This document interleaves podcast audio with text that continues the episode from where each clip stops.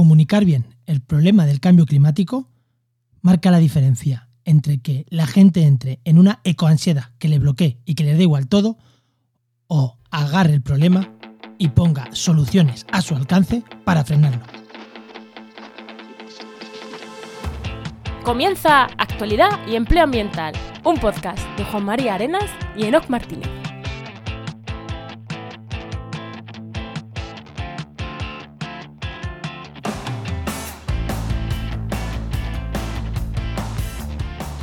Buenas, soy Juan María Arenas. Y aquí Enoc Martínez. Y este podcast cuenta con el patrocinio de GeoInnova. Profesionales expertos en territorio, medio ambiente y sistemas de información geográfica que puedes encontrar en www.geoinnova.org. Hoy, en el programa 152 del martes 6 de septiembre de 2022, hablamos sobre cambio climático y comunicación. Enoch, ¿qué tal, ¿qué tal tu veranito? ¿Qué tal lo has pasado este agosto?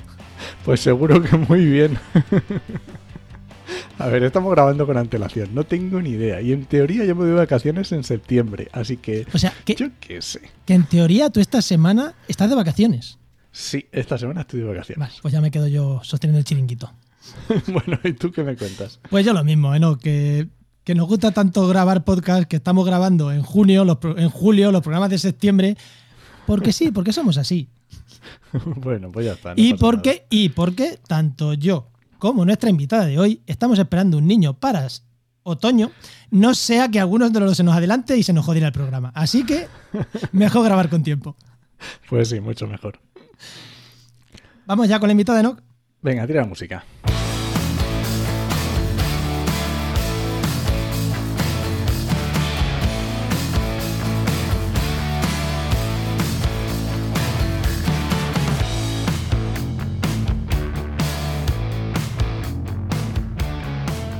Hoy tenemos con nosotros a Isabel Moreno, que es física, meteoróloga, especialista en comunicación del cambio climático. Pero seguro, seguro que si os digo esto no sabéis bien qué, pero seguro que si habéis visto eh, aquí la Tierra, la habéis visto presentando el tiempo. Si estáis en redes sociales, la habéis visto ahí, eh, porque está súper activa. Muy buenas, Isa, ¿qué tal? ¿Qué tal? Pues sí, estoy en todos los lados, la verdad. Cuando buenas, pienso, digo, Isa. ¿dónde, ¿dónde me podéis encontrar? Jolín, pues en un montón de sitios, la verdad. ¿Qué tal? ¿Cómo estáis? Muchas gracias por invitarme, me hace mucha ilusión, ¿eh? Nada. ¿Y en dónde más? ¿En dónde más? Además de en la tele, además de. Tengo un blog, tengo, eh, bueno, las redes sociales, que es que también soy muy activa. Ten- bueno, me hice TikTok y todo. Bueno, bueno, bueno, bueno, me, así como súper joven, ¿eh? A veces también, bueno, este año la radio la he dejado un poquito al margen porque como estaba esperando a la niña, al final digo, mira, vamos a relajarnos un poquito, que hay que, hay que crear un ser humano, así que un poquillo, un poquillo de relax, pero sí, tele, redes sociales, sobre todo en un montón de podcasts, porque me hacen un montón de entrevistas, en, otras, en otros No me suena, no me suena nada, no sé No, de no. qué estás hablando. Eh, podcast nada, ¿no? y ahora también me podéis encontrar en librerías. Bueno, todavía no, el 6 de octubre. Efectivamente, un nuevo libro. eh, Cambio Nuevo climático libro. para principiantes. Sí, sí, sí. Que es que es súper curioso que ese nombre no estuviera cogido. ¿Qué os Pues parece? sí, hombre, a ver, le falta el, el- a lo mejor el para dummies. ya, pero eso a lo mejor era demasiado. Pero Cambio Climático para principiantes mm, era un título que no estaba cogido. Pues, Pues, oye, pues ya sabéis, fíjate, eh, el spam lo hacemos al final, pero hemos empezado por el spam. Ay, como debe ser, porque no, no, no, no pasa nada, ¿sabes? Porque nosotros... las eh, cosas importantes. Las cosas importantes al principio, pero tenéis que esperar un mes. O sea, que el spam pronto, pero, pero ahora tenéis que esperar un mes para comprarlo. Bueno, está la preventa, está la preventa. Bueno, pues ya sabéis, a buscarlo en Sí, sí. preventa. A buscarlo, sí, sí, en internet. Bueno, eh, Isabel, la primera pregunta que hacemos a todos los invitados. Cuando eras pequeña, ¿qué querías ser de mayor y cómo has llegado hasta aquí? Ay, yo quería ser astronauta. Bien, la primera astronauta. Un astronauta. Lo que pasa que es que, a ver, os imagináis que yo he dado a lo mejor muchos vaivenes hasta llegar aquí, pero en realidad no he dado tantos, porque yo quería ser astronauta. Luego me di cuenta de que tenía vértigo y dije, ¿cómo me voy a subir a la luna si estoy en un piso 13 y me da miedo mirar abajo?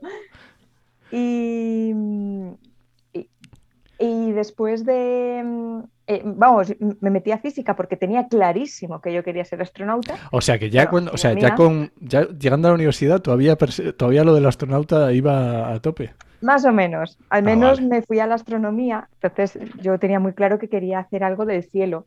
Lo que pasa es que cuando me metí realmente en física y vi cómo se estudia la astronomía, no me gustó. Porque al final, cuando te metes dentro de una rama concreta y ves cómo se estudia de verdad, te das cuenta de que a lo mejor no es lo que tú te esperabas. Claro. Y eso yo creo que nos pasa a muchas personas y, y no pasa nada. Que si te pasa, no eres, no eres ni la primera ni la última persona que te va a encontrar con esa sorpresa. Pero yo tuve muchísima suerte de que ese año en el que me di cuenta de que la astronomía no me gustaba, o sea, a mí me gusta, pero en modo divulgativo. Mm, Eso Meterme adentro a- modo investigar. investigador, eso es, no me, no, no me gustaba. Eh, descubrí dos revistas sobre cambio climático y desastres naturales y me flipó. O sea, yo no tenía ni idea de cambio climático y empecé a leer ¿En qué dije- año estamos hablando, Isa? ¿Qué año fue esto? Más o menos. 2013. O sea, acababa de salir el, el quinto informe del IPCC, o estaba a puntito de salir, 2013. Y en, ese, en esa revista hablaban, por ejemplo, del huracán Katrina, que era como mi primer recuerdo meteorológico. Y mm, bueno, me alucinó, o sea, no me podía creer que el ser humano estuviese cambiando el clima de la Tierra. Digo, pero ¿cómo? Pues somos una minucia, ¿no? Aquí. Y, y me, y me pareció, o sea, brutal. Entonces, a raíz de ahí, simplemente cambié de orientación. En vez de irme por física fundamental, me fui por física aplicada. Y al final, eh, también lo que terminé haciendo fue juntar mis pasiones, porque yo siempre he sido la típica persona de, ¿quién quiere leer en clase? ¿no? Pues Isabel levantaba la mano. Que había una actuación, pues Isabel quería actuar. Eh, yo bailar no, pero tocaba el piano, cantaba y al final terminé uniendo como mi parte más de showwoman con mi formación académica y así he llegado donde he llegado. Y, y, claro, y, y cómo haces? ¿Qué quiero decir? Vale, terminas física, la parte fundamental, la física de meteorología, Eh, La Pero- aplicada, la aplicada, física aplicada, sí. y Ah. cómo pasas de eso a trabajar en televisión. Ah, bueno, espera, es que esto, esto claro, tiene. He comido unos, unos Bueno, pocos de años. pa- para empezar, ¿cómo acaba de terminar en comunicación y luego en televisión? Porque supongo que lo primero va, lo primero va antes. Bueno, pues eh, primero me di cuenta que quería hacer algo de meteorología y de clima, porque me alucinó eso. Y dije, yo quiero dar el tiempo. Y yo me acuerdo que cuando se lo dije a mis amigos empezaron a reír de mí, porque empezaron a decir, a ver, Isa, con lo bajita que eres no llegas al Cantábrico. me acuerdo, de verdad, o sea, yo me acuerdo de ese momento en el despacho de un profesor que tenemos muy buena relación, profesor Lucas, que le admiro y desde aquí le mando un beso gigante, que estábamos dos amigos míos y, y el profe, y yo cuando dije, quiero dar el tiempo. Y se empezaron a reír los tres. O sea, brutal. No, pero luego siempre me ponen de ejemplo, porque una vez que tuve claro a qué quería dedicarme, empecé a centrar todos mis objetivos hacia ahí. Empecé a conocer a gente que se dedicaba a ese mundo, ver qué habían estudiado, cómo se habían formado. eh, hice prácticas en empresa, primero las hice en Antena 3 y dos años más tarde en el máster las hice en Televisión Española, hice el máster de Meteorología y Geofísica y ahí hice prácticas en, en Televisión Española, en el Departamento del Tiempo. Pero es que el año anterior, como a mí me estaban saliendo castings, porque al final cuando conoces a la gente y buscas a personas que dices, vale, que tengan formación en tal, que le interese, que tal, pues al final yo estaba yendo a castings, pero yo no sabía presentar. Pues di cursos de locución y actuación ante la cámara. Entonces al final, como que centré tanto, tanto mi objetivo en este campo, que al final cuando la suerte llamó a mi puerta, yo ya estaba preparada y terminé en, medios de comunicación, vaya. Primero en el país, luego en el tiempo.es y de ahí a la, a la tele. Y luego de ahí, pues, la radio, más programas, eh, también internet. Pero vamos, esa sería mi trayectoria. Enoch, lo que hemos dicho un montón de veces, eh, si algo te quiere, bu- relaciónate con gente, redes de contactos, eh, cuando haces consultorías en Trabaja en Medio Ambiente, Enoch, o sea, es que sé que ese es un fijo, o sea, a todo el Es mundo que, se lo es recomienda. es que está tal cual. O sea, es que es, es lo que hay que hacer. Ya está. Es que no hay más. Rodearse Sí, sí. De, de gente y, y lo que quieres y ya está. Entras en ese mundillo, vas conociendo, vas aprendiendo, vas sabiendo lo que te tienes que formar. Y Y fallando, adelante. fallando, porque es que a mí Hombre, an- por supuesto. antes de decirme que sí a muchos sitios, me han dicho que no en muchos más. Y no pasa nada. Me parece muy interesante eso que porque- dices, lo de entrar a ver qué formación me falta. Porque hay gente que desde fuera, sin conocer a nadie, dice, esta formación es la que necesito. A mí, con, a lo que yo me dedico, de comunicación y marketing, eh, unas periodistas me dijeron, métete a hacer cosas y después te formas. No te metas en ningún máster, no te metas en nada, dice, porque es que al final no sabes ni lo que te gusta, ni, ni, lo que vas a necesitar. Métete y después te formas. O sea, justo lo que tú, lo que tú, lo que tú has dicho. O sea, es, es que es así.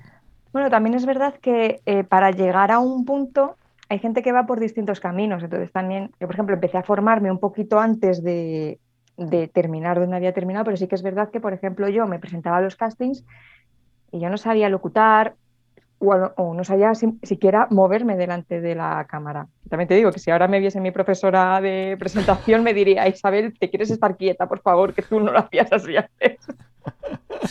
yo no paro. Esto es como, los, esto como los, los escritores. Tienes que saber escribir hacerlo legal para después saltarte todas las normas y hacer lo que te salga narices. Pero primero hay que aprender a hacerlo bien y luego ya.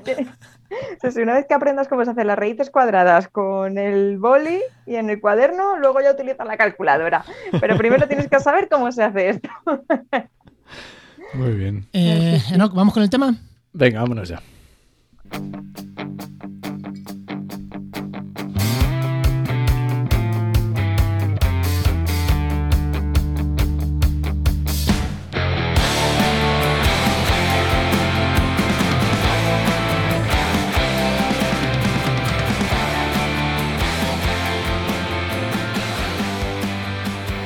Isabel hace unos minutos nos hablaba que en 2013 cogió una revista de cambio climático y no se podía creer que estuviéramos cambiando el clima.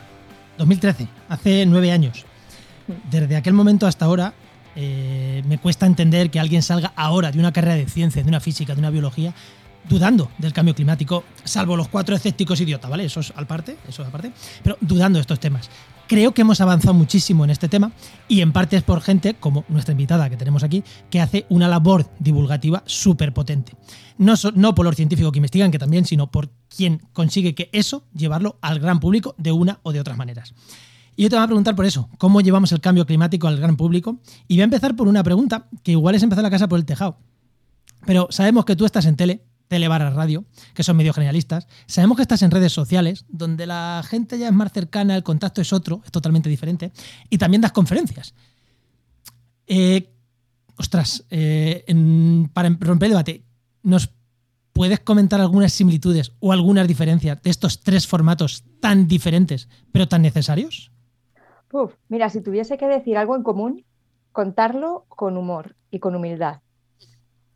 Al final, tenemos que romper esa barrera de aquí está el científico que te está contando lo que está pasando con un rigor y con una, un, rigor entendiendo, evidentemente todo lo que decimos tiene rigor, pero entendiendo lo que entiendo yo por rigor, que vengo de física, de que 0,01 no es 0,010, ¿no?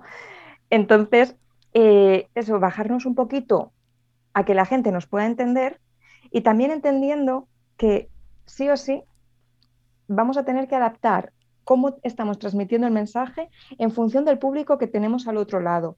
En la televisión tenemos una limitación, que es que hay tiempo. tú, tienes un tiempo para contar una cosa. Y, por ejemplo, yo cuando doy el tiempo tengo tres minutos para contar el tiempo y para enseñar unas imágenes. No me puedo extender ni un segundo más. tengo una persona que me está hablando por el pinganillo y me dice, te quedan 30, 15, fuera. Y el fuera es fuera porque si no, entro al siguiente programa y adiós, ¿no? Entonces, em, esa es la limitación que tenemos en televisión, pero lo bueno es que tú tienes imágenes en las que apoyarte. Por ejemplo, la radio, a lo mejor te puedes extender un, un, poquito más, que pasa aquí como a lo mejor el podcast, pero ¿qué ocurre? Que yo no tengo una imagen donde apoyarme. Entonces, si tengo que mostrar una gráfica, voy a tener que manejar ese mensaje para que tú entiendas de qué te estoy hablando sin cargarte de datos que tú un, dato no lo visualizas. A, mí me cuesta cuando hablo de toneladas de, hielo derretido, yo no sé lo que es eso.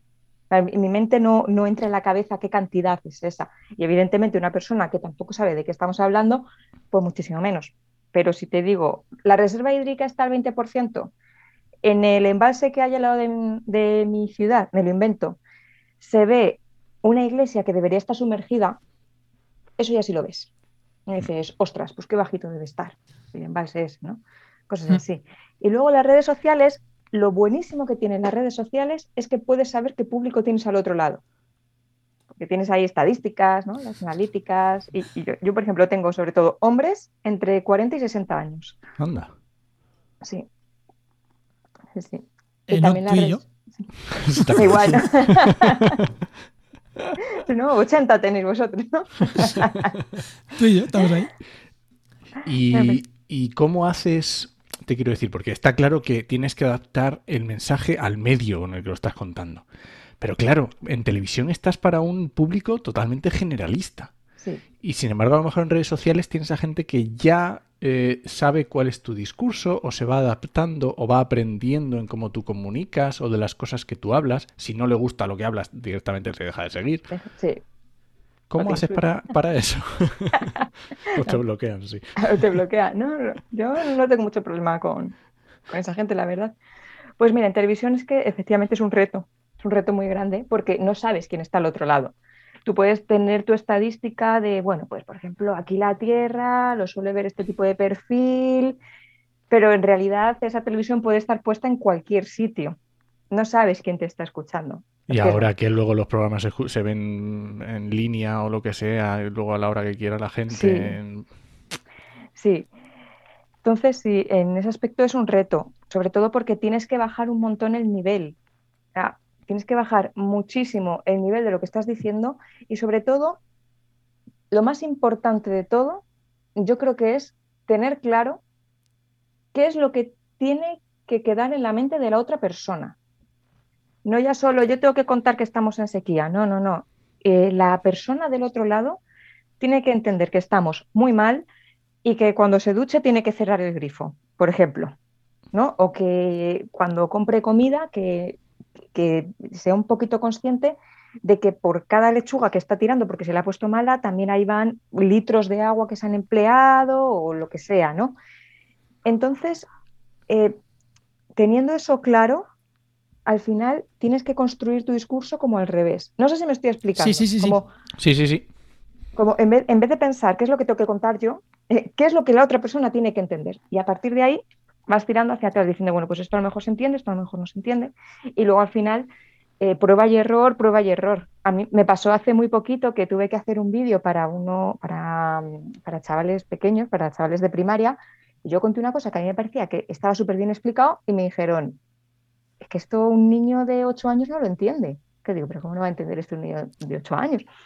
También conocer cómo comunicar al público en concreto. Y que a lo mejor, oye, yo a lo mejor no puedo hablar a niños de primaria. Yo ahí, yo ahí dudo, ¿sabes? Porque creo que infantilizamos demasiado a los niños. ¿eh? Yo que tengo un niño de 5 y entiende Sí. muchas más cosas de las que, de las que nos parecen. Pues Eso es opinión pura y dura, ¿eh? Opinión pura y dura. Y muy sesgada por el mío. Pero, Yo no lo sé. No lo sé. De ¿vale? momento. pero al final, no te- la forma de construir entonces el mensaje es igual. Redes sociales, conferencia, tele, eh, es igual. O sea, ¿qué quiero transmitir? Y de ahí construyo para atrás. O sea, ¿qué quiero que se lleve la gente? Y de ahí Eso es. construyo para atrás cómo transmitir eso, ¿no? Claro, ¿qué quiero que se lleve la gente? Y releer continuamente lo que estás escribiendo para, para ver si realmente se está entendiendo bien eso o no. Porque muchas veces escribimos las cosas y no, no nos ponemos en el otro lado. De esto a lo mejor lo he explicado mal, esto a lo mejor podría estar un poco mejor, esto queda lioso, casi mejor lo quito. Luego también da mucha rabia cuando escribes un párrafo y dices, ¡buah, qué bien me ha quedado! Y luego lo, lo tienes que quitar. Vale, y otra pregunta que te iba a hacer yo en, en esto. Claro, cuando tú divulgas en redes sociales un tema como el cambio climático, es más fácil ir al grano. Te voy a contar esto. Pero cuando estás en tele, eh, yo que sí que te veo mm, bastantes veces, claro, tienes que meterlo dentro de dar el tiempo, que es lo que estás haciendo muchas veces. Mm. Claro, y tienes que ver cómo metes ahí tu mensaje, pero claro, eh, se podría tras. eh, o sea, vídeos de los que se hacen en redes sociales que son muy al grano, te estoy contando esto de cambio climático puro y duro. ¿Serían fácil llevarlos a una televisión? ¿O en una televisión siempre hay que buscar esas otras cosas que le interesan a la gente para meter los mensajes? Uf, menuda pregunta más complicada. Es que, claro, también ten en cuenta que yo soy una física en, en un medio en el que no, no hay demasiados físicos. Y, y aquí eh, seguramente la opinión de un periodista sería mucho más válida que la mía, que, no, o sea, no, no, no deseo contestar. También, claro, o sea, cuando creas un contenido, también te interesa que la persona que está al otro lado te vea. Claro, claro, por eso lo digo. Y sobre todo si, si depende tu sueldo de cuánta gente te está viendo, ¿no? O sea, si, si, estás en, si te están patrocinando, ¿no? O si alguien te está dando dinero para eso. o sea, así es como se financian muchas televisiones. Entonces, también es entendible ese... ese, pero que mi pregunta es, ¿hablar solo de cambio climático es más difícil que si lo metemos dentro de otros de otros temas, entre comillas, porque al final el tiempo no es solo cambio climático, por decir algo. O, crees que sí que hay espacio para hablar única y exclusivamente de cambio climático en un horario de que te vean, como digo yo, abuelillas o, gente cenando, que es un horario de prime time casi? pues no lo sé, pero fíjate que últimamente se habla bastante de cambio climático en prime time. Sobre todo porque al final el cambio climático, como lo impregna absolutamente todo, queramos o no, termina siendo una información transversal que no está desligada del resto de contenidos. Y yo creo que además tenemos que pelear porque así sea, porque siga impregnando todos los contenidos. Por ejemplo, el otro día estaba escuchando, claro, es que estamos en julio, entonces estaba escuchando una noticia sobre el Tour de Francia que estaban con una ola de calor tremenda. Entonces, eh, estaban hablando de deportes y empezaron a hablar de repente de que a lo mejor había que cambiar las fechas en las que se hacía el Tour de Francia porque como este tipo de calor en el, al que Francia no está acostumbrado, claro.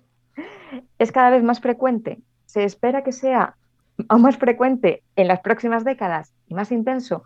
Y recordemos que es que tenemos un montón de personas que están haciendo ejercicio al aire libre, pedaleando durante muchas, muchas horas con temperaturas extremas en algunos casos. ¿no?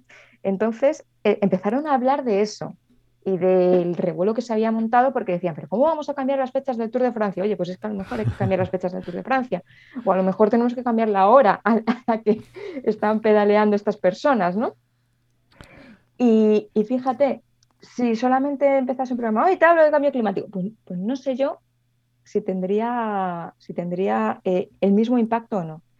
¿Que molaría tener un programa solamente de cambio climático que lo viese muchísima gente? Oye, por supuesto. Y si alguien tiene pensado hacer eso, que me llame, que yo lo quiero presentar y yo quiero formar parte de ese programa. pero, pero, ya te digo que, a nivel comunicativo y a nivel de que las personas de repente sean, o, sí, que, que, sean realmente conscientes de el problema que tenemos, es que vean que efectivamente su día a día está impregnado por una nueva realidad climática. Oye, y hablando ahora mismo justamente de esto, porque sí que es verdad que últimamente de cambio, bueno, yo no sé, yo será percepción mía de, que estamos en una, en una, burbuja, ¿no? Pero eh, a mí me da la sensación desde la COP de Madrid que se habla muchísimo más de cambio climático en los medios, ¿vale? Mm, ya está. Eh, se ha convertido en algo más que entra, lo que dices tú, entra en el Tour de Francia, entra de repente en, en, un programa que no tiene que ver, hablan de ello, ¿vale? Pero tenemos un problema con los medios de comunicación generalistas y es el descrédito total que está habiendo, y no hablo solo de televisión, hablo de, periodismo, hablo de medios de papel, etc. ¿Esto crees que está influyendo mucho? ¿Está afectando a los que lo hacen bien? ¿Son cuatro que lo hacen mal y, pagan justos por pecadores? ¿Cómo lo ves? Fíjate, esa pregunta me la estoy haciendo últimamente. ¿Te refieres, por ejemplo, a cuando una persona entra en un programa de televisión hablando de cambio climático y de repente otra persona dice, pues yo no estoy de acuerdo contigo porque yo creo que cuando era joven hacía más calor? Cosas así. Sí, por ejemplo. Sí, o, u otro ejemplo que es reciente, eh, aunque estamos en julio, es con el tema de los mapas, que ha habido mucho problema con los colores de los mapas. Y hay gente criticando como los medios lo han hecho mal han inventado muchas cosas. Eh, de hecho, ahora mismo está en un momento en el que hay un descrédito en los medios de comunicación grande. Claro, hay gente, pues si nos engañan con Pablo Iglesias, políticas, también nos están engañando con el color de los mapas. O sea, que, estamos en una, en una esta de descrédito de los medios que realmente está afectando a los que lo hacéis bien O, realmente son cuatro los que tienen descrédito, pero al final los que lo hacéis bien en medios generalistas. Mi abuela no se mete en Twitter a ver si el mapa tenía colores o no. También es que, claro, o sea, estoy pensando precisamente en eso, que a ver si es que le estamos dando demasiado protagonismo a un sector muy pequeño que realmente no tiene ningún tipo de representatividad real en la sociedad. Eh, el último dato que recuerdo es que el negacionismo en España está en torno al 4%. Vale, que sí, que tenemos que combatir el negacionismo, pero jolín, 4% frente a un 96%, ¿no? Pues oye, que, no es nada. Eh, pero sí que me está dando la sensación últimamente que hay más mensajes sobre, eh, más mensajes negacionistas y como que calan más. me gustaría ver una estadística real sociológica, o sea, un análisis sociológico que nos diga ahora mismo cómo está la sociedad en España y a ver si se puede hacer algo relacionado con, las, con la ola de calor que hemos sufrido, que es que ha sido histórica, pero con todas las letras. Y luego, por otro lado, cuando me preguntabais sobre eh, la, como la pérdida de veracidad, podríamos decir, que, que podríamos tener los comunicadores de meteorología, ocurre una cosa con los comunicadores de meteorología, que es que nos conocemos todos entre todos. Y, a mí me cuesta creer que compañeros míos de profesión estén informando mal. Ah, no, yo creo que eso no pasa en España. Y las personas que están hablando del tiempo en las televisiones de España son personas muy formadas, que saben muy bien lo que dicen y que no están engañando. Otra cosa es que otro programa de repente le ponga un micrófono a una persona que, cree que puede predecir el tiempo mirando la humedad que tiene una piedra, ¿no? Pero yo creo que, que tenemos que pelear por mostrar que realmente los profesionales de la comunicación meteorológica de España eh, somos personas en los que confiar y que no nos estamos inventando los datos ni estamos cambiando los mapas. Es que, claro, ahora estaremos en septiembre y a lo mejor se nos ha olvidado. Ponemos un poquito el contexto.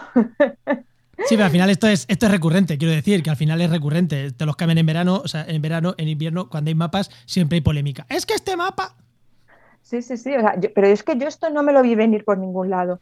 En mayo no sé si os acordáis que tuvimos un episodio de altas temperaturas tremendo, tremendo, o sea, eran temperaturas propias del mes de julio y las estábamos registrando en mayo. Y ya estábamos escuchando cosas como, no, bueno, es que ya se acerca el calor. No, perdona, es que estamos en mayo, ¿no? Junio, tuvimos una ola de calor, también una ola de calor tremenda.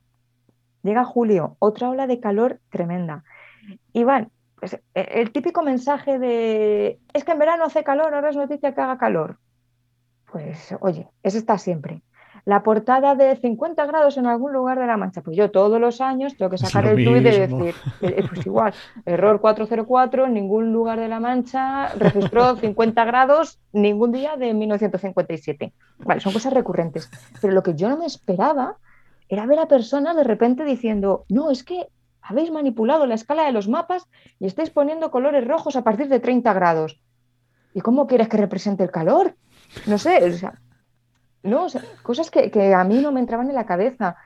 E incluso llegamos a ver personas que criticaban mapas distintos como si fuesen iguales. Y como, pero no estás viendo que el rótulo es distinto, que son, que es información distinta y por tanto no lo puedes comparar.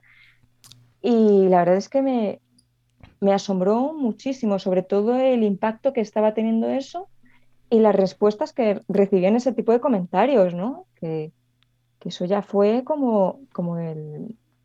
Ya os digo, lo que, lo que a mí más me alucinó. Yo, sinceramente, visto desde fuera, me parece que los periodistas que os dedicáis a la información meteorológica son los. Periodistas. Los periodistas y los no. No, no, pero bueno, he dicho los periodistas y de narices que todos los que conozco. Que a los que conozco personalmente, bueno, a través de las cámaras, ninguno es periodista. Todos venís del mundo de los ambientales, ambientales, física, que manda narices. Que eh, me parece que son Igual por eso, igual porque no sois periodistas, me parece que son los que más credibilidad me transmiten. Personalmente, esto es opinión personal. También hay periodistas, también hay periodistas, pero es, es o sea, son, son profesionales que hacen muy bien su trabajo y saben muy bien de lo que están hablando. Entonces, eh, hay que, vamos, hay que poner confianza en, ellos, yo creo. Vale, eh, claro, el cambio climático a lo mejor no es el único problema que tenemos a día de hoy. No, no lo es. Pero yo qué sé. que- ¿qué No, no, no. pasa? ¿Qué No, no, no. pasa? No, no, no, no, no. Pasaron no. Que, que- bueno, no, termina, termina tú. No, pues eso, que, eh, que realmente el, también muchas veces eh, como que nos centramos mucho, ¿vale? Que ocurre de repente, oye, eh, de repente ahora todo es cambio climático y ya nos olvidamos y ya no hay nada más. Y de repente llega no sé qué historia y ahora de repente todo el problema es energía. Y ahora de repente todo nos volvemos para este lado. ¿No te parece? ¿Puede ser también un poco de moda o realmente mm, esta, esta forma, esta nueva comunicación que estamos diciendo que cada vez más está, tú le ves futuro y crees que, que va para largo? Estoy pensando. Estoy pensando. A ver, es que al final funcionamos así. O vamos por oleadas. Ahora mismo, pues solo se habla de energía. Cuando se tuvimos la noticia del posible gran apagón, todo era energía. Eh, se está hablando de energía mucho tiempo. Cambio climático, pues ha calado mucho. Y sobre todo a partir de 2019, aquello fue brutal, brutal. O sea, Greta ha conseguido una cosa que no había conseguido la comunidad científica durante un montón de décadas. Pero Sí, es que eso, es, acuerdo. eso es así. Sí. Y podemos estar más de acuerdo o menos en la figura de Greta, pero hay una cosa que es innegable, que es que ella, o lo que ha conseguido. Ha acaparado los medios durante muchísimo tiempo y se ha hablado de cambio climático durante muchísimo tiempo. De repente, cambio climático estaba en prime time. Empezó a relacionarse el cambio climático con un montón de cosas. La COP que se celebró en Madrid también tuvo una, mm, una cobertura brutal. Que también es verdad que todas las COPs eh, tienen una cobertura de los medios de comunicación muy importante. Y para, bueno, para esto os recomiendo que, que busquéis los trabajos de... Los, los- hay, hay trabajos relacionados con la comunicación de cambio climático y cómo lo cubren los medios de comunicación. Eh, pues eso, cada vez que hay COPs, Es la- un boom, sí. Sí. Claro, la información se centra ahí porque están ahí los políticos, ¿no? Entonces, pues, se centra ahí la, la atención. Pero veníamos de un impulso súper bueno, llegó el COVID y claro, luego ya todo era COVID. Ya no existía el cambio climático. Y también es verdad que eh, si parece que todo, todo, todo, todo, todo es cambio climático, estamos dejando a un lado otro tipo de crisis que tenemos, como la crisis ambiental. O sea, nos olvidamos de la contaminación, nos olvidamos, por ejemplo, de la pérdida de biodiversidad. Claro. Al final todo termina estando impregnado, pero acapara tanta atención una cosa que al final se mezcla todo. Eh, Ah. consideramos al final que los plásticos también es problema de cambio climático. Eso donde iba. O sea, sí. Hace, hace unos meses vi unas imágenes de Alemania, unas lluvias mm, brutales en Alemania. y Decían, cambio climático. No, urbanismo salvaje. O sea, habéis construido Es en otra. todas las putas bajantes de los ríos. O sea, mm, en todas las llanuras de inundación. No es cambio climático. O sea, sí es cambio climático que llueva, pero si no hubierais construido en la llanura de inundación, hubiera llovido y hubiera ido al mar. ¿Vale? O sea, Claro. que, que hay veces que, que igual hablar solo de... Pero claro, entiendo que es difícil. O sea, si ahora está la gente pendiente del cambio climático, decirle, no, no, los incendios... Claro, es difícil decir, no es solo por el cambio climático, sino por mm, los usos forestales o por el urbanismo salvaje. Mm. Claro, sin decir, pero no es cambio, o sea, decir, no es solo cambio climático, pero la gente, pero también influye el cambio climático. Entonces, claro, Claro. cuando queremos hacer mensajes simples, lo veo muy difícil. Esos mensajes que son tan difíciles de unir, Sí. que no son simples, ninguno de los dos, encima mételo juntos. Es muy complicado, muy complicado, pero eh, yo creo que las personas que son especialistas en comunicar este tipo de problemas y saben realmente de lo que están hablando, nunca te van a decir que un problema es causa única de una cosa. Y si te están diciendo que sí, esta llanura se ha inundado por el cambio climático, pues dices, oye, no, pues mm, mejor no sabes tanto, tanto, tanto, tanto. También es que esto se inunda porque tienes construido una cosa en un sitio donde se inunda. Es como los pueblos que a veces vemos inundados en, España. Cuando hay lluvias torrenciales, es como que sistemáticamente hay determinados pueblos que se inundan. Es como, pues este otra vez. Y te metes en Google y de repente ves que es que hay un río, han puesto el pueblo en medio y el río sigue para abajo. Y dices, bueno, pues es que el río tiene que pasar por ahí, ¿no? Y el agua reclama su cauce. Mm, y otra pregunta te iba a hacer, que antes lo has dicho, que os conocéis todos los periodistas que divulgáis temas de meteorología y cambio climático, porque al final es verdad que casi todos los la gente que se dedica a meteorología, a temas de cambio climático. Pero hay en los grandes medios de España una unidad de acción, quiero decir, que vosotros tenéis... Eh, a la hora de comentar los mensajes, la gente que mandáis los mensajes en televisiones, en periódicos grandes, en radio, ¿tenéis una unidad de acción o, o cada uno mm, de su buena fe cuenta las cosas como quiere? Quiero decir, no sé si tenéis eso, algún acuerdo entre vosotros, eh, de vez en cuando reunís para decir, oye, ¿cómo estamos comunicando las cosas? ¿Qué hacemos bien? ¿Qué hacemos mal? ¿O aquí cada uno lo hace lo mejor que puede? Sí, sí, hay reuniones, luego cada cual hace lo mejor que puede, claro, evidentemente, y luego como yo cuento las cosas no es como lo cuenta a lo mejor otra compañera de otra cadena, pero porque al final cada cual tiene su estilo, su estilo, y yo creo que es fundamental respetar ese estilo y las cosas que cuenta y cómo las cuenta.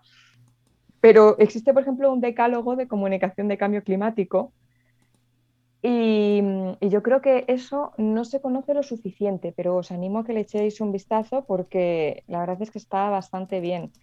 Y eh, hace unos meses nos reunimos para actualizar ese decálogo. Ah, Entonces estuvimos debatiendo qué hacer, qué puntos veíamos que se habían quedado un poco obsoletos, qué añadiríamos. Y ahí participamos tanto profesionales de la comunicación como educadores ambientales.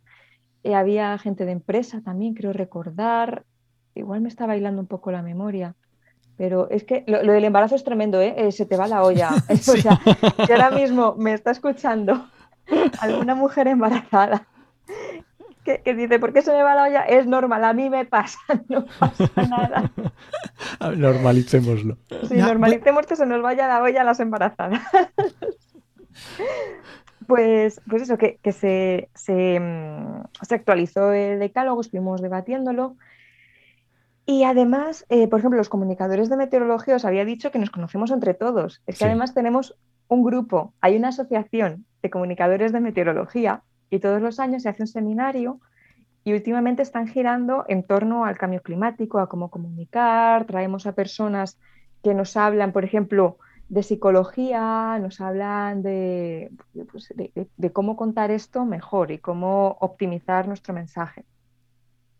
Ahora que lo has dicho, yo creo que cuando vino Jesús Teniente, eh, no sé si, si grabando o en el, o en el pre-grabación o post-grabación, igual nos lo contó. Ahora que lo has dicho, me eh, Lo del decálogo de comunicación, ¿no? Que a ver si lo buscamos por ahí lo dejamos en las notas del programa.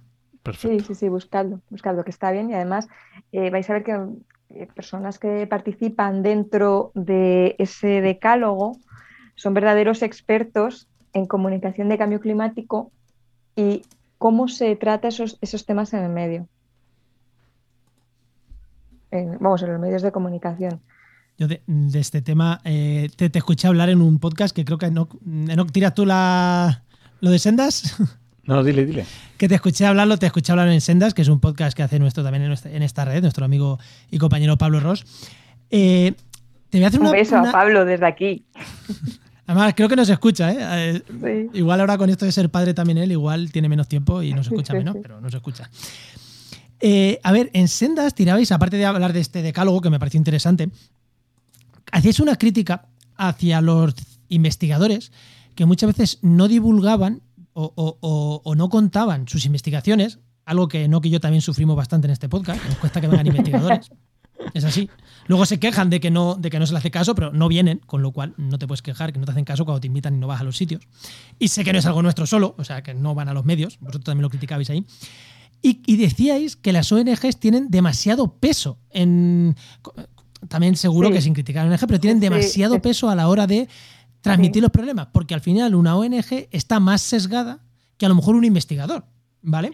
Mm, puede ser, sí, decíamos que, determinadas ONG, oye, y todo mi respeto a las ONGs, a, todas las agrupaciones que, que están luchando por un mundo mejor, eso, eso, pasa siempre por delante. Pero ¿qué ocurre? Que es que este tipo de organizaciones tienen, mm, saben muy bien contar las cosas.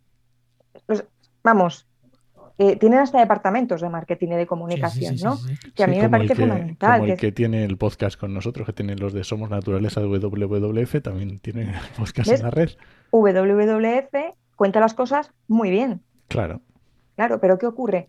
Que si terminamos acaparando todos los mensajes o, le ponemos los micrófonos únicamente a estas entidades, oye, que, que está muy bien, sí, pero al final terminan estando mm, no sesgados, sino que ya hay, ya las personas cuando reciben el mensaje de determinado emisor, ya piensan automáticamente en una cosa. ¿no? Entonces, los ecologistas, ya están claro, aquí los ecologistas. Ya están los verdes que me quieren devolver a las cavernas. Que eso eh, lo he escuchado yo un montón de veces. Pero vamos, pero todos. Todos. Claro.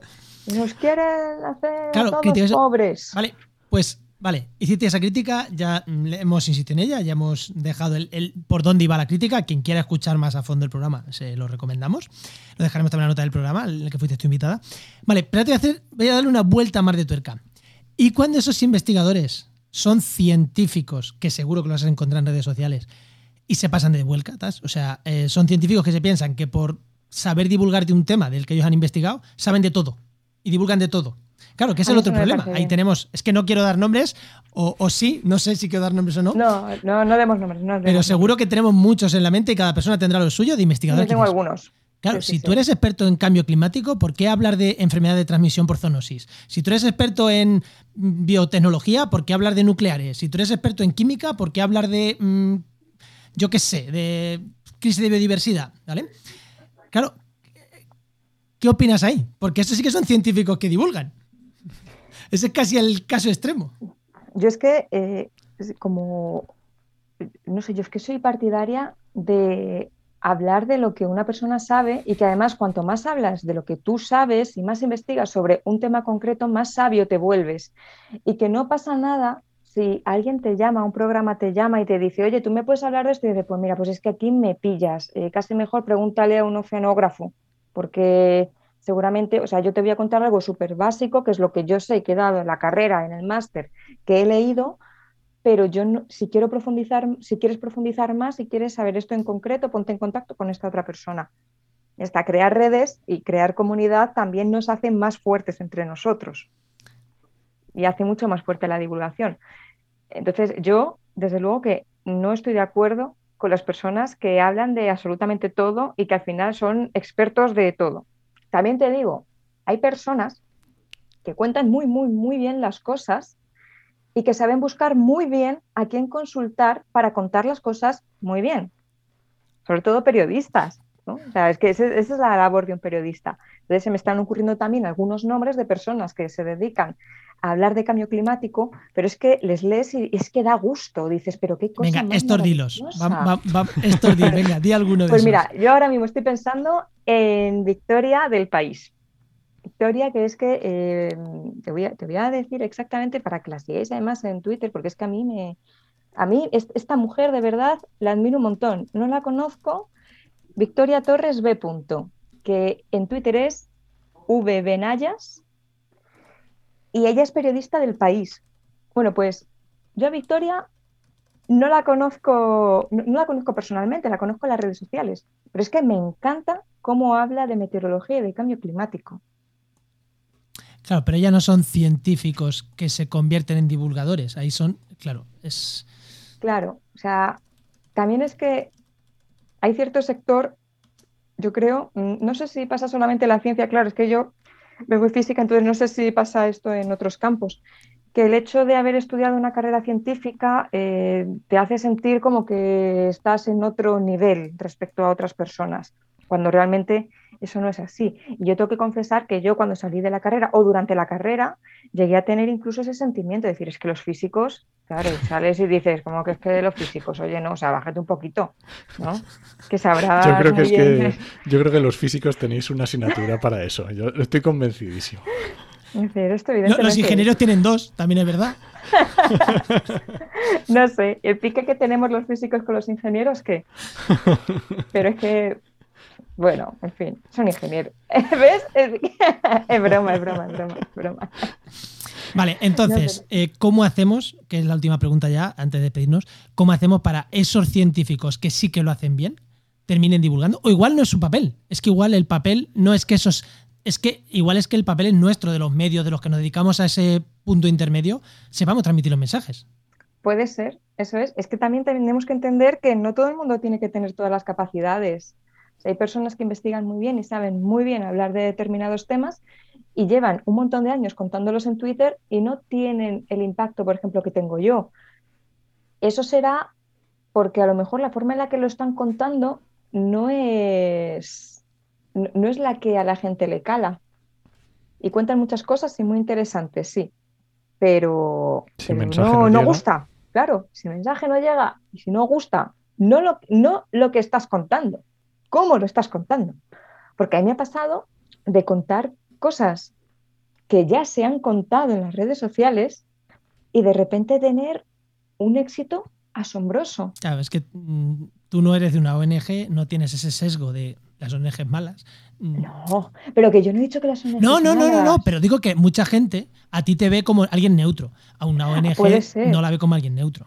Ah, vale, perdón, no te había, no te había entendido. No, no, no, no, no, te había entendido, no, te había entendido. Menos, Pues, mira, yo creo que ese es un punto clave, que al final, jolín, cuando, o por ejemplo, también como es bueno, pues también digo su nombre, Andrew Escriba, cuando Andreu habla de cambio climático, eh, y sobre todo cuando él habla de viva voz, tú, y le ves, tú ves a una persona que podría ser tú, que podría ser tu amigo, que es tu vecino, no es una persona que sabe más que nadie. Entonces eso también, al ponerte exactamente al mismo nivel, dices, ostras, pues Andreu me está diciendo que esto es importante, cómo lo hace él, cuáles son las dificultades que encuentra. No me hace sentir culpable cuando, pero es que tienes un coche gasolina, ya bueno, pero es que entonces cómo voy a trabajar, ¿no? O, cosas así, ¿no? Pues eh, eso termina calando mucho más. Ya te digo también, lo que he dicho al principio, el humor, el contar las cosas con, un, toquecillo de humor, pero al final, al final se termina convirtiendo en, sarcasmo e, ironía. Esto me ha, pasado, me ha pasado en alguna empresa. Es que esto lo voy a contar y que quien llegue aquí, quien llegue aquí, pues oye, mira, eh, yo estaba en empresas dando, o sea, doy charlas en empresas donde me llaman, y yo es verdad que al principio de los tiempos era como muy comedida con las cosas que contaba, porque, jolín, asusta, ¿no? Sobre todo si me lo invento, esto no lo he hecho, pero, pero imagínate que tú vas a una empresa que vende petróleo y les tienes que decir, o, sea, tú, tu mensaje es el que es, pues cuando tú empiezas en esta profesión, da miedo decir a la gente lo que realmente está pasando y qué hacen realmente las acciones, ¿no?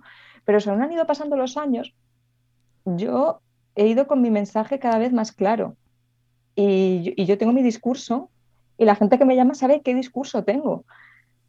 Entonces, yo lo cuento en modo showwoman, pongo música en las conferencias y todo. Y alguna vez después en el cóctel dice, sí, sí, sí, mucho jiji jaja durante la charla, pero entre lo que has contado... menuda, ¿qué mensajes más duros nos has dicho? Ya, ya, sí. De eso era. De, eso se trataba, veo que lo has pillado. no, sí, sí, sí. Pero, Oye, pero al final contarlo y, cómo, y en el libro has metido algo de, humor, has metido algo, ¿cómo lo has hecho? Para, ya para ir cerrando, ya cuéntanos ya el spam definitivo. ¿Cómo, has, cómo lo has metido en el libro esto? Pues os cuento cómo está el libro. Eh, el libro son las bases físicas del cambio climático, por eso se llama Cambio climático para principiantes. Cuento qué está pasando con las temperaturas, por qué, qué pasa con el hielo, qué pasa con las precipitaciones, por qué es entendible una filomena en un contexto de cambio climático y por qué puede haber otra filomena perfectamente y eso no negaría el cambio climático. Em, y luego tengo una segunda parte que ahí repito mucho, eh, lee hasta el final, lee hasta el final, cosas así, en la que hablo qué significa realmente que suban las temperaturas o que, o que, pierda, o que perdamos más hielo, eh, qué podemos hacer de dónde vienen las emisiones de gases de efecto invernadero y finalmente esperanza. No sé si el libro me ha quedado, no, sé si, el libro me ha quedado muy gracioso de, decir que, que, te ríes en algún momento, pero creo que es entretenido, es, ya digo, es básico, es un libro básico, y nada, espero que, os guste y que sobre todo dé esperanza al final, porque es que a, la mitad del libro dices, madre mía, Isa, me corto las venas con lo que me estás contando. Pero, pero Vale, oye, para la venta en precompra, que ya se puede, eh, si nos pasas enlace, lo ponemos en la nota del programa. Y es importante, yo lo digo para la gente que lo quiera comprar. Oye, si lo pilláis en precompra, viene muy bien. Esto lo digo, es un truquito que, hace, Sí. que hacen las librerías y Amazon. Porque cuando se vende, se vende mucho de golpe. Entonces, porque se vende toda la precompra. Eso quiere decir que el día que sale está en los primeros puestos en el ranking porque se ha vendido mucha precompra. Que no es que ese día todo el mundo haya comprado, es que se ha vendido toda la precompra. Entonces, si sabéis que vais a pillar el libro, pillarlo en precompra. Que, que le hacéis un favor, hacéis un favor al libro. Pues dejamos las notas y si no, cambio climático para principiantes de Isabel Moreno, o sea, no será difícil de encontrar, pero bueno, si nos pasas el enlace, lo dejamos. Igual como estamos grabando en junio, todavía ni lo tienes el enlace. No lo Julio, sé. Julio, me estás quitando un Julio, mes de Julio, verano. Julio, no, no, Julio. no, quita, quita. Ya lo hemos pasado, lo que hemos ya pasado. he pasado, ya he pasado un, un mes de embarazo y dos horas de calor, por favor. Muy bien, Isa. Pues oye, muchísimas gracias. A vosotros. Ha sido un placer. Ha sido un placer. Venga, hasta la próxima. Hasta, Hasta luego. Hasta pronto. Hasta luego.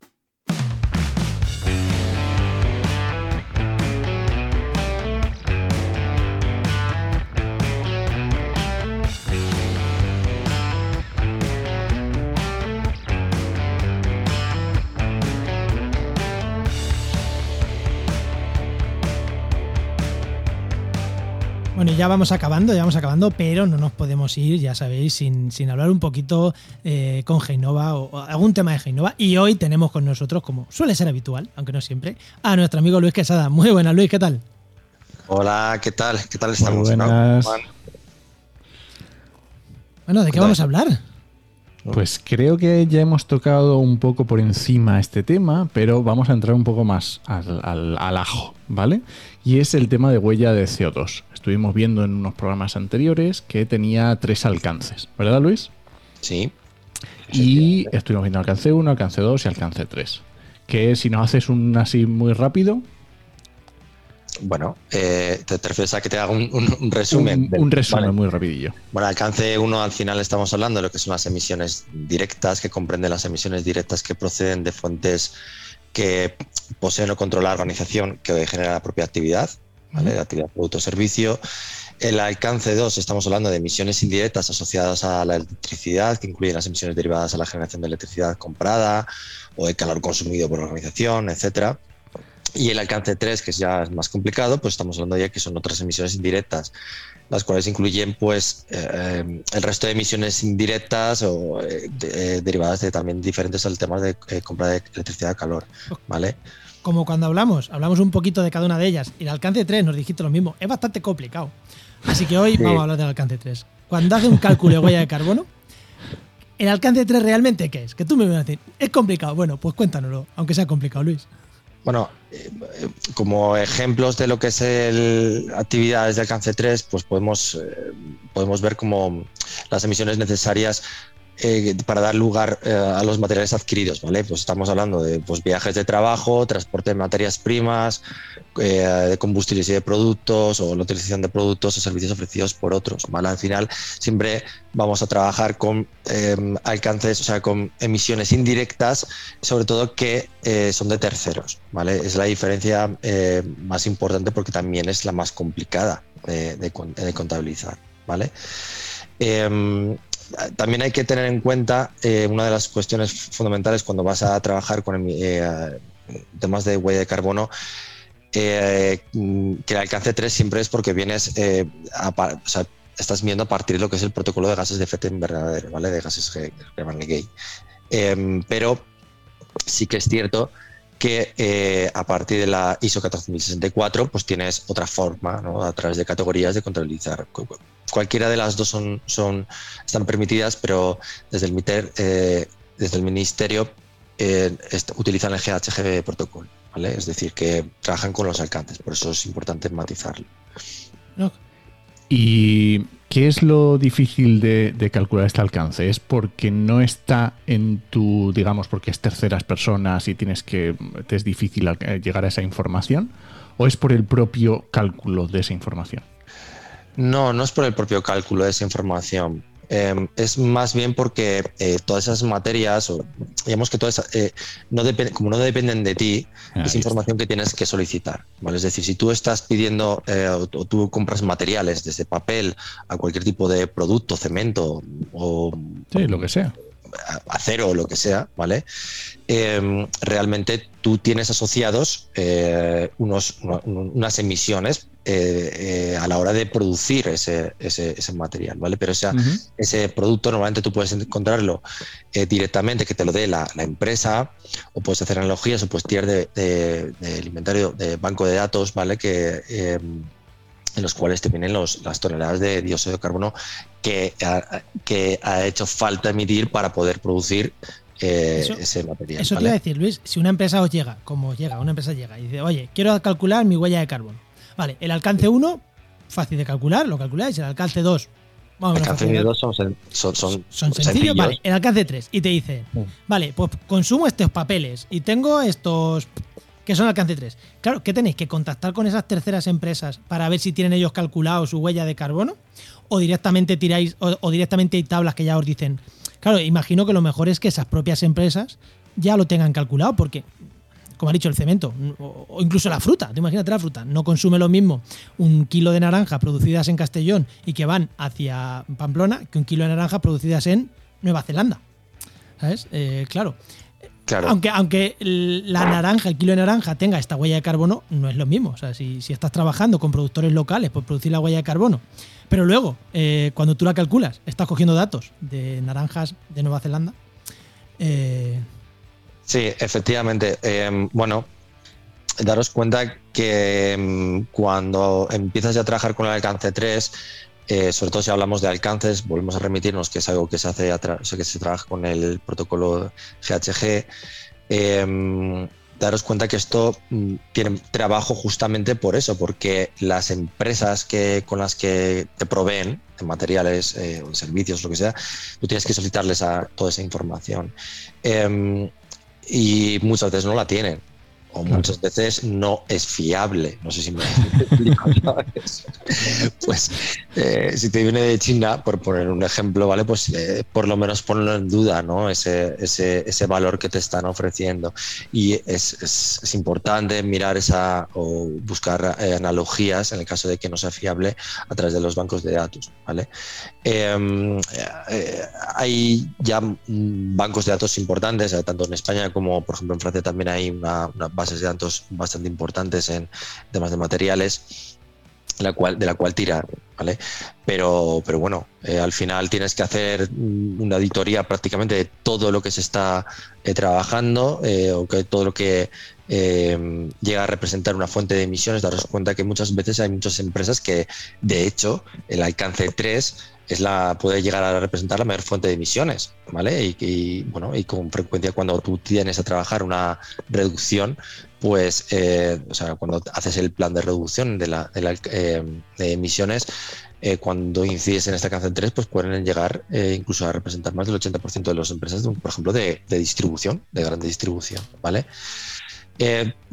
Si nos metemos en lo que es la ISO, al final el alcance en ese sentido, pues, vamos a dividirlo en, en 15 categorías diferentes, ¿vale? Pero que es que trabajamos desde bienes servicio, eh, transporte, distribución, eh, procesamientos de productos vendidos, eh, tratamiento de productos vendidos al final de su vida, todo, es decir, también se mete ya con la parte de, de, de, de ciclo de vida, eh, temas de residuos. Sí, pero eh, cuando te metes con la ISO, eh, normalmente se habla mucho de alcance 1, 2 y 3 porque lo que... O sea, cuando te tiene que certificar el ministerio, es que, es que son dos cosas diferentes. El ministerio eh, funciona con GHG protocol, claro. ¿vale?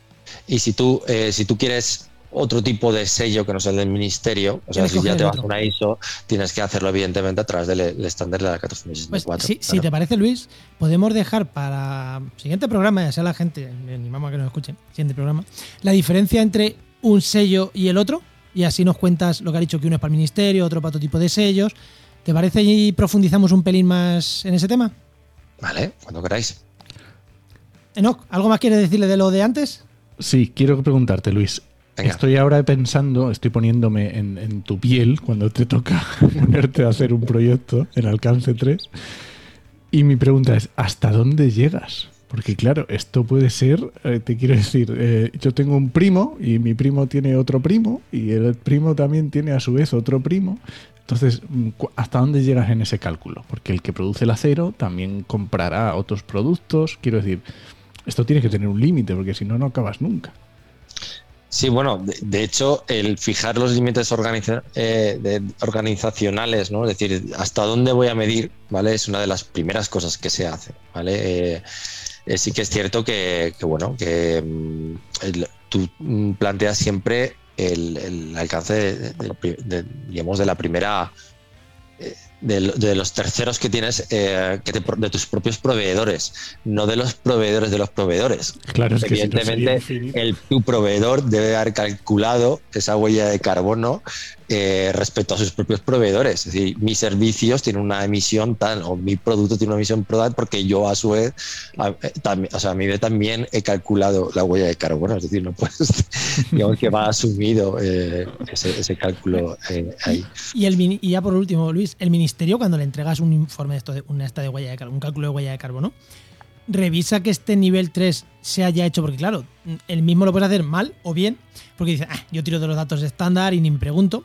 Claro, al ministerio le vale una cosa u otra, o el ministerio te dice, eh, eh, que estos datos, esta empresa si lo tiene calculado, pídeselo a ella. O- Vale, a ver. Eh, es que ahí ya entramos en lo que es la, certificación. Cuando tú trabajas a cáncer 1 y 2, tú puedes, mm, tú puedes hacerlo propiamente, o sea, de, tú lo puedes hacer como la- eh, presentarlo hacer la solicitud con los cálculos propiamente hechos desde, desde la propia empresa, pues tirar de una empresa como nosotros eh, para que te hagamos esos cálculos o incluso pues tirar una certificadora, ¿vale? Pero cuando haces el alcance 3, aunque tú hayas tirado con una consultora como Heinova para eh, hacerte esos cálculos, después tienes que pasar sí o sí por Vale. una certificadora, sé Mm. Honor, ya no sé lo que sea, ¿vale? Sí, que supongo que, certificadora que supongo, lo- supongo que es más económico que lo hagáis vosotros y luego pase por una certificadora que no tirar directamente a la certificadora. Eh, sí, claro, evidentemente. Eh, al final lo- los precios de, la, de los certificadores son bastante más altos. Pero bueno, a tú cuenta que un alcance, un alcance 3 de, de, pues, de una consultora, de una consultoría, por ejemplo, de una consultoría de meta, pues ya te va 500, 600 euros tranquilamente la certificación, ¿vale? Entonces, eh, son cuestiones que cuando tú haces el alcance 3, tú tienes como, como consultor, pues tienes que decírselo al, al, cliente, decir, mira, eh, mm, tienes que tener en cuenta todo esto. ¿Vale? Y además otra parte importante, sobre todo para el tema de los sellos, ¿no? Ya no es el tema de, de la, de, del alcance, es decir, de, de la certificación, sino, también el sello que persigues. ¿Vale? Eh, recientemente, por ejemplo, han sacado un, sacaron el decreto este eléctrico por el cual van a, se presentan los concursos para las nuevas eh, estaciones o bueno para los nuevos proyectos eh, eh, de energía renovable. Y una de las cuestiones que te, que te, plantean como puntos vale para conseguir ese proyecto en el concurso es justamente que tengas el sello de cálculo y compensación o el sello de cálculo y reducción. Ahí entramos con el sello, de, el sello reduzco o el sello, el sello eh, y si tienes los tres te dan dos puntos. Si tienes cualquiera de esos dos, ¿vale? Te dan, te dan un punto, ¿vale? Es decir, bueno. que te dan puntos por eso, por estar dentro de, de esos sellos. Pues vamos a apuntarnos también lo de los sellos y lo trataremos en el siguiente programa, Luis. Ah, bueno, pues nada, venga. bueno, pues muchas gracias, Luis. Muchas venga. gracias, Luis. Hasta luego. Hasta luego. Hasta luego. Pues recuerda que esta sección te llega gracias a nuestro patrocinador, a GeoInnova. Profesionales expertos en territorio, medio ambiente y sistemas de información geográfica. Que puedes encontrar en www.geoinnova.org.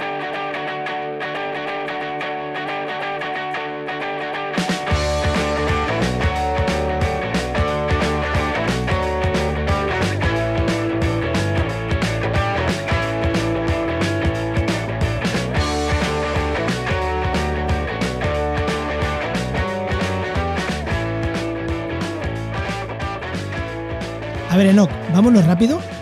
Que tengo que encender el ventilador o me muero. Y sé que tú también. Sí, yo también. Y es que si encendemos el ventilador se mete por el micro y el ruido es malo. Así que mmm, vamos a ir cerrando y ya ponemos los ventiladores o lo que haga falta. Bueno, pues entonces recomendamos el podcast de Sendas al que fue Isabel, ¿no? Venga, ¿cuál era? ¿Cuál era en concreto el que fue Isabel? Ya le hemos liado. Anda. Ya le hemos liado porque creo que era el 6, pero es que no estoy, no estoy seguro. Venga, pues lo busca, lo busca. Pero bueno, y si no, el podcast de Senda de Pablo Ross, que está genial. y, y- y buscáis a cuál fue. O sea, comunicación y cambio climático se va a llamar, seguro. No lo sé, pero seguro que se llamaba así. Bueno, no. Oh, es que, es que me ha costado encontrarlo. Es que me parece que fue ayer, pero fue en el episodio 4. 4, 4. Me sonaba a mí el 4, pero digo, bueno.